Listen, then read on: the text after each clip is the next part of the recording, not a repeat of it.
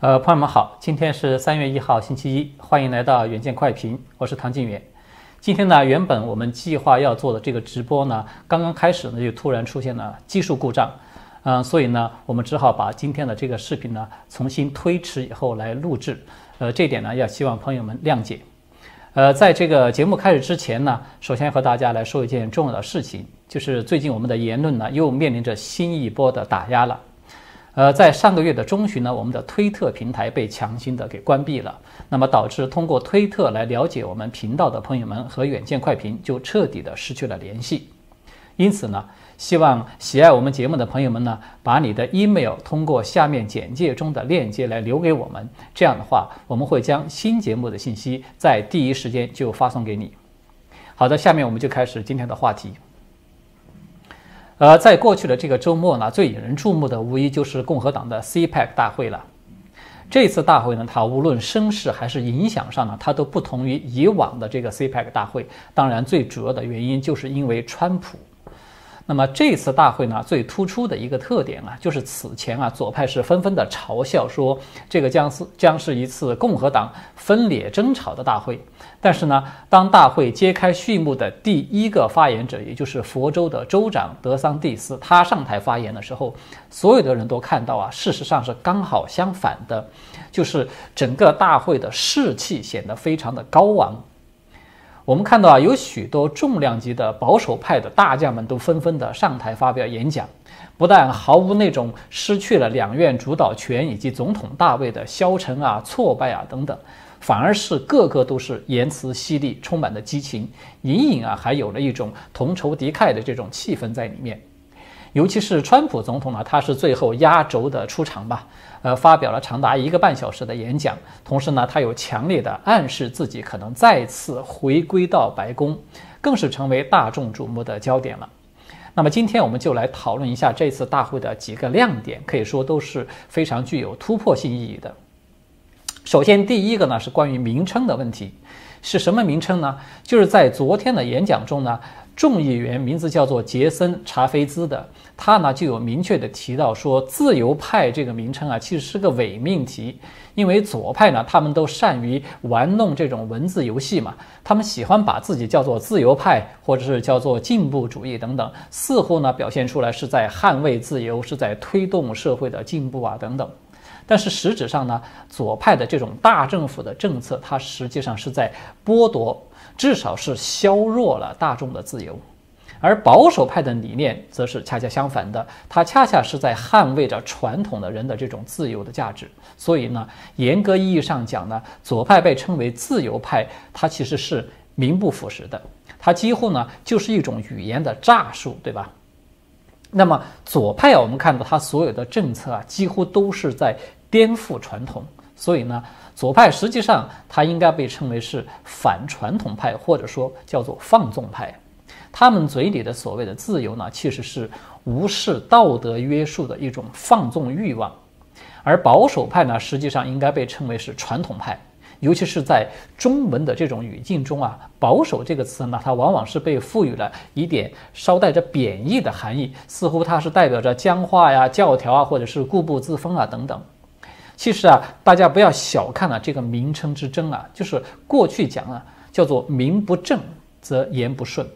无论是美国的极左还是中共邪党啊，他其实都是非常善于玩弄这种名词语言的诈术的。他对这些普罗大众啊，起到这种隐形的洗脑与信息诱导的这种作用，可以说是巨大的。所以啊，在大众传播领域，我们全面的去揭开左派这些所谓的自由啊、进步啊，它有标签的背后，它究竟是什么东西呢？它对唤醒美国的大众其实是至关重要的，它对川普要实现自己的计划也是至关重要的。那么第二个值得关注的突破性的亮点呢，就是在于这个佛州州长罗恩·德桑蒂斯他的脱颖而出，可以这么说。昨天呢，是这个 CPAC 进行的一项非正式的民意调查，有显示，有百分之五十五的受访者呢表示说，如果说川普参加二零二四年的总统竞选呢，他们会在初选中投票去支持他。而排行第二的人呢，不是堪称是川普第一大将的蓬佩奥，甚至呢也不是有意要从政的小川普，而是这个德桑蒂斯。有百分之二十一的人表示啊，将要投票支持他。那么值得注意的一点是啊，就是这个民意调查，他还有询问了受访者说，如果说川普不参加竞选，那么他们将会支持谁呢？结果呢显示仍然是这个德桑蒂斯，他以百分之四十三的支持率领先。那么这个结果呢，可以说是让相当多的人都感到意外的。尽管我们都知道这个只是一次非正式的民调了。但是呢，它凸显了德桑蒂斯的这种受关注度呢，正在是迅猛的飙升，对吧？就他为什么会突然成为共和党的第二大热门呢？其实原因说穿了很简单，这个就是得益于他近期在对抗极左议程中啊一系列强有力的行动。就正是因为这样的行动呢，让人看到了传统派阵营中啊难得一见的那种。少嘴炮多实干的一个人才，而另外一个实干性的人才呢，在本次这个 CPEC 大会中是同样的备受瞩目的，可以说是成为了像明星一样的人物。他就是南达科他州的州长克里斯蒂诺姆女士。那么这个诺姆呢，他在演讲中最重要的一个亮点，他就是以自己管理的这个州作为例子，论证了他自己说的。说这个周末最需要回答的问题是为什么美国需要保守派？他说啊，要回答这个问题呢，只需要讨论2020年。就在2020年初呢，川普总统为美国创造了700万个新的工作岗位，失业率呢达到了50年以来的历史最低，超过有一千万人都脱贫了。当然，这个脱贫啊和习近平的那个脱贫，它完全就不是一回事儿了，对吧？但是呢，是从三月份开始，绝大多数的州长呢关闭了自己的州，呃，商业停摆，学校也关闭了，失业率暴增，民众呢可以说是苦不堪言。那么说到这里呢，这个洛姆啊，他就说出了本次大会最引人注目的金句之一，他这么说：“让我们清晰地表达，新冠病毒没有压垮经济，而是政府压垮了经济。”他的这句话呢，引起了全场的热烈的欢呼。那么随后呢，这个洛姆他就很自豪地宣布说，他所管理的南达科他州呢，是美国唯一的一个没有宣布禁足令、没有强制的戴口罩、没有关闭教堂、也没有关闭任何商业设施的州。那么当时啊，听众是再次给了他长时间的热烈的掌声和欢呼。那么诺姆的成功啊，他无疑就是在于经济和这个防疫这二者都兼得了，对吧？啊，这个呢，与那些只会一味的封闭啊，把自己的州啊往死里弄的，类似于像纽约啊等等这些深南州，是形成了一个鲜明的对比。那么这个洛姆他还甚至公开的嘲笑所谓的那个防疫专家福西博士了，说这个福西就曾经有威胁他说，你这种做法将会导致南达科他州每天感染入院的人数要超过一万人。但是实质上呢，这个州感染住院者最严重的时候呢，一天也都只有六百人。那么令人意外的是呢，就是刚才我们有提到那个民意调查中啊，这个诺姆啊，他的排名也是紧跟在这个德桑蒂斯之后排在第三位，他也超过了蓬佩奥啊、小川普啊，还有克鲁兹这些大佬了。所以啊。我们从这个德桑蒂斯和诺姆这两个人的身上，我们可以看到，美国传统保守派的民众啊，他们关注的焦点正在发生一些微妙的变化。这个变化呢，就是他们更加注重支持这些采取行动的人。在这一次大会中，我们看到最受瞩目的几个保守派的重量级的人物，像包括霍利啊、蓬佩奥啊、克鲁兹啊等等这些人，都是明显的行动派，而不是那种只会说漂亮话的政客。当然了，此前啊一直备受关注，同时也暗示自己可能这个，呃角逐这二零二四年大选的蓬佩奥啊，就是他为什么在这次民调中落后呢？我觉得最主要的原因不是因为说蓬佩奥他的能力啊，或者他的个人形象有什么问题，而是因为啊，在川普政府中呢，他是负责外交的，他所有的工作和政绩呢，也都是在外交领域。那么对美国大众来说呢，他并没有感受到，就是蓬佩奥去对抗中共的这种政绩呢，给自己有直接的带来了多大的好处。这个呢，可以说是美国人啊这种比较根深蒂固的，就是关注国内的议题远远要大于国际议题，是这个原因造成的。呃，那么在本次大会中啊，最大的亮点无疑就是川普他在最后的这个压轴的演讲了。这个演讲呢长达一个半小时。刚才说了，川普呢可以说是火力全开呀，他对拜登政府的政策是进行了一个全方位的抨击。一个刚刚卸任的总统对在任的总统进行如此严厉的批评呢，这个是美国历史上非常罕见的。但是呢，似乎也并没有谁说觉得不妥。其实这个呢，他也从另外一个侧面反映出来，拜登的这一系列的政策是多么的不得人心。那么，川普这一次演讲呢，可以说是亮点多多了。不同的媒体呢，解读的重点也都不尽相同，甚至在支持川普的人群中呢，也都有很大的分歧。我们下面呢，就来重点的讨论一下川普他究竟拿出了有哪些干货。呃，首先第一个呢，就是川普他是一上来啊，就进行了一个重要的澄清，对吧？他大意呢，就是说保守主义运动的未来与共和党的未来呢，就是要对抗左派的那个取消文化与日益走入到极端化的这个民主党。他强调说啊，自己不会去另组新党。这个说法呢是一个 fake news，是假新闻。那么大家都知道，就是这个信息本身它并不新鲜。是吧？早在一月下旬的时候呢，川普在二零二零年竞选的高级顾问叫做杰森·米勒的，他就向福克斯新闻有证实说，川普呢他没有要组建新党的计划，而是呢准备将集中精力去帮助共和党在二零二零年的这个中期选举中去夺回众议院和参议院。但是呢，如果啊，我们把川普在这一次演讲中，他呼吁共和党要团结，同时呢提到说民主党是非常的抱团的，以及他还公开的挨个点名的那十几个支持对他进行弹劾的，就是 Rhino，就是假的共和党人的这些名字啊，我们把它都结合起来看的话，我们就可以看到川普的意图其实是比较清楚的。这个就是我们曾经有说过的，就是他将对共和党来进行一次。美国式的清党的一个整顿运动，就是他会把以麦康奈尔为代表的这些少数的属于华府圈的共和党人呢，把他们都给清理出去。因为这些人呢，他们与极左派呢其实是同流合污的，他们在政治理念上呢已经偏离，甚至是背叛了传统的保守主义了。也就是说呢。川普的这个澄清声明，他可以说视为一个标志，就是相当于川普正式的确立了自己在共和党内的领袖的地位，或者说，这是共和党转变成为川普党的一个转折点与分水岭。像麦康奈尔等人啊，此前啊，他为什么一方面要利用川普的支持度，另一方面呢，他又在川普被弹劾的时候去落井下石呢？其实最主要的原因就是他们不想让共和党变成川普党。但是呢，这个事实证明他们是错的，非常的离谱。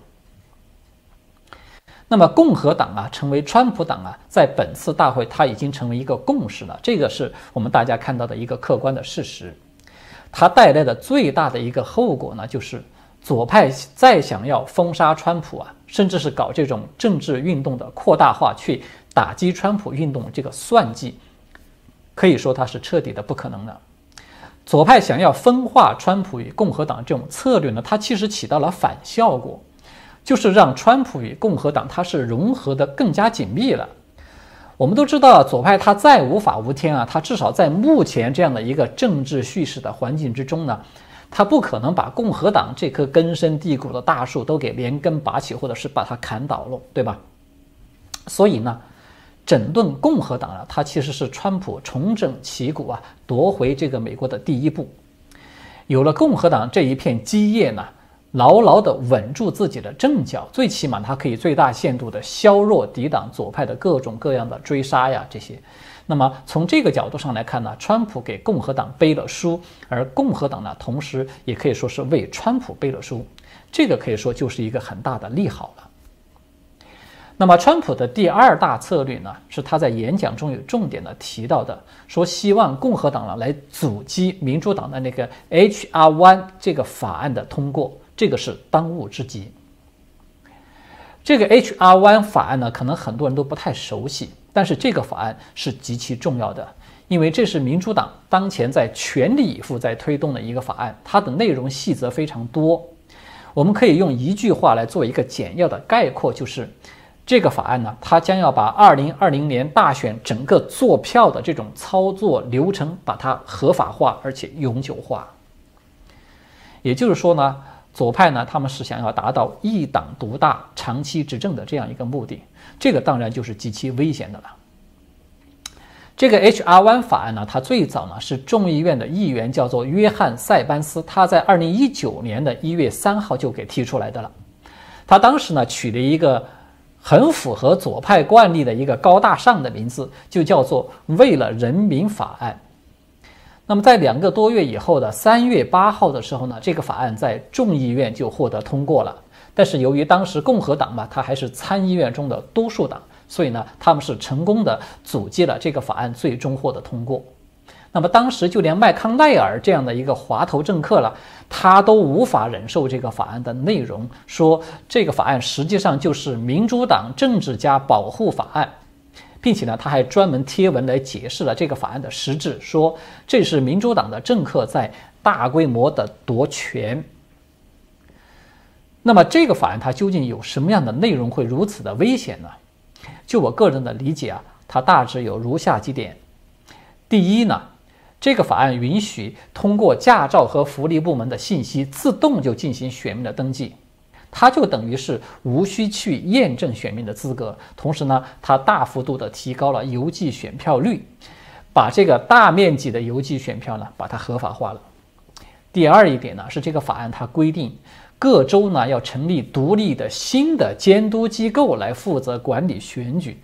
那么它就等于是推翻了宪法中明确规定的是由州的立法机构来负责联邦选举的这个制度。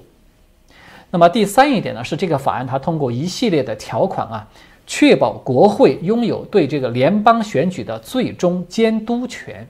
大家知道这意味着什么呢？这个就等于是变相的剥夺了宪法所规定的选举，它是州权，对吧？是由各州自己去负责的这个权利。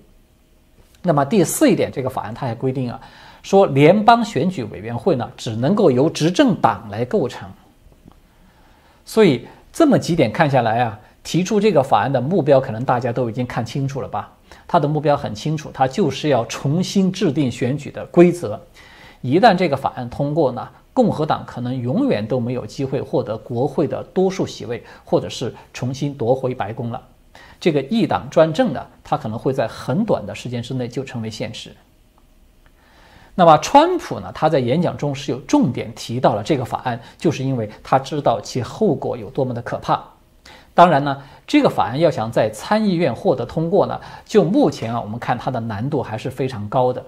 虽然我们都知道民主党呢是以五十一比五十票可以取得一个简单的多数，但是呢，共和党的议员他们是可以用那个阻挠议事这样的一个规则来阻止对议案进行投票表决的，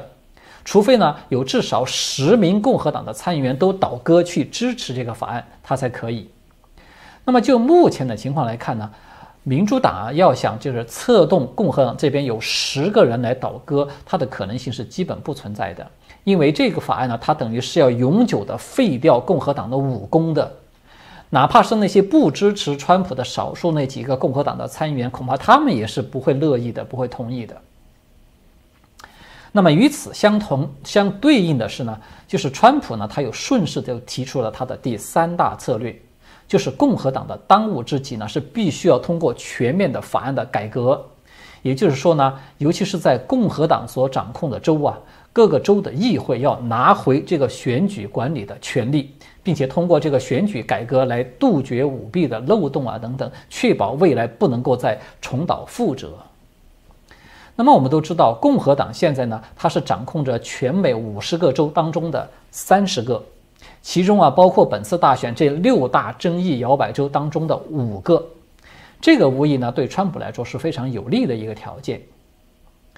而川普呢，他最后的一个策略呢，也是本次大会最引人注目的了，就是他有强烈的暗示，说自己呢可能会再度的角逐白宫。